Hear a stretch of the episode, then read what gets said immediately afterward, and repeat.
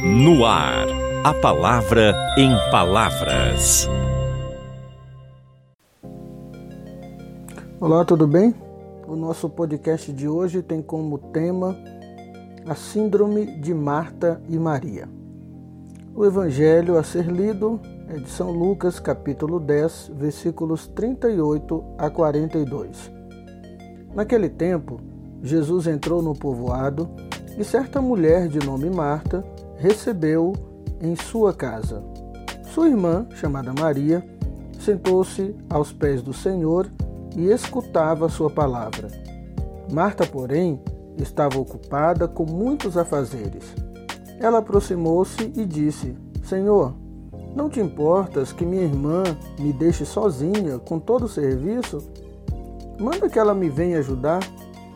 O Senhor, porém, lhe respondeu: Marta, Marta, Tu te preocupas e andas agitada por muitas coisas.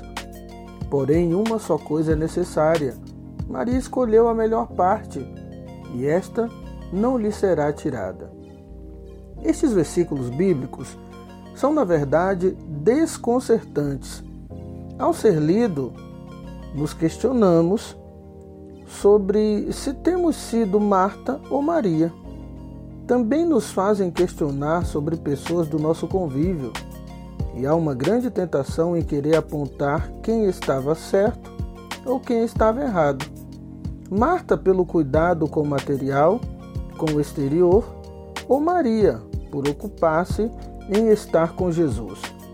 Certamente será sábio para quem ler tais versículos debruçar-se sobre os benefícios das atitudes de cada uma das irmãs, ou seja, a partir do positivo das qualidades de cada uma.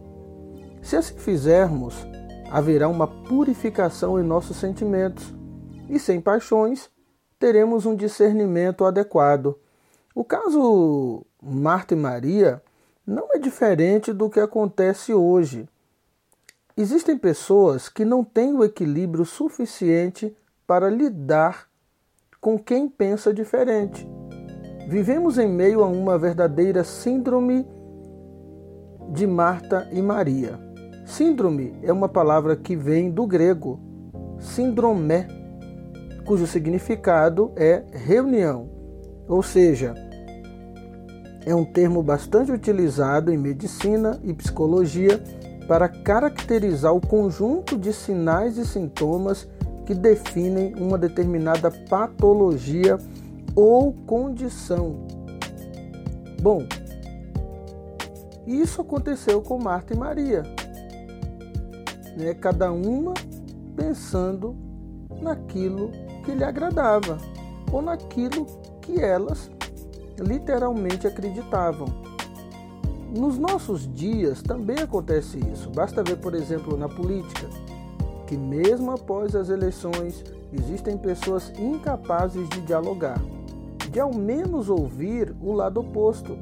Isso vale também para o futebol, para a música e até mesmo para um canal de TV que o outro assiste. E sem falar naquelas pessoas que se dão ao direito de entrar numa rede social de outra pessoa e falarem horrores diante de uma postagem, simplesmente por não concordarem, por pensarem diferente. Se você está com essa síndrome de Marta e Maria, aconselho você a purificar os seus sentimentos. Olhe para alguém ou algo que você não concorda. Ao menos tente colher algo bom. Isso deve ser feito sem paixão e friamente.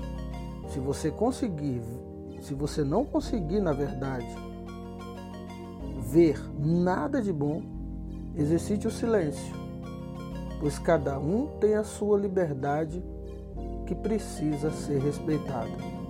Um abraço e até o nosso próximo podcast, A Palavra em Palavras.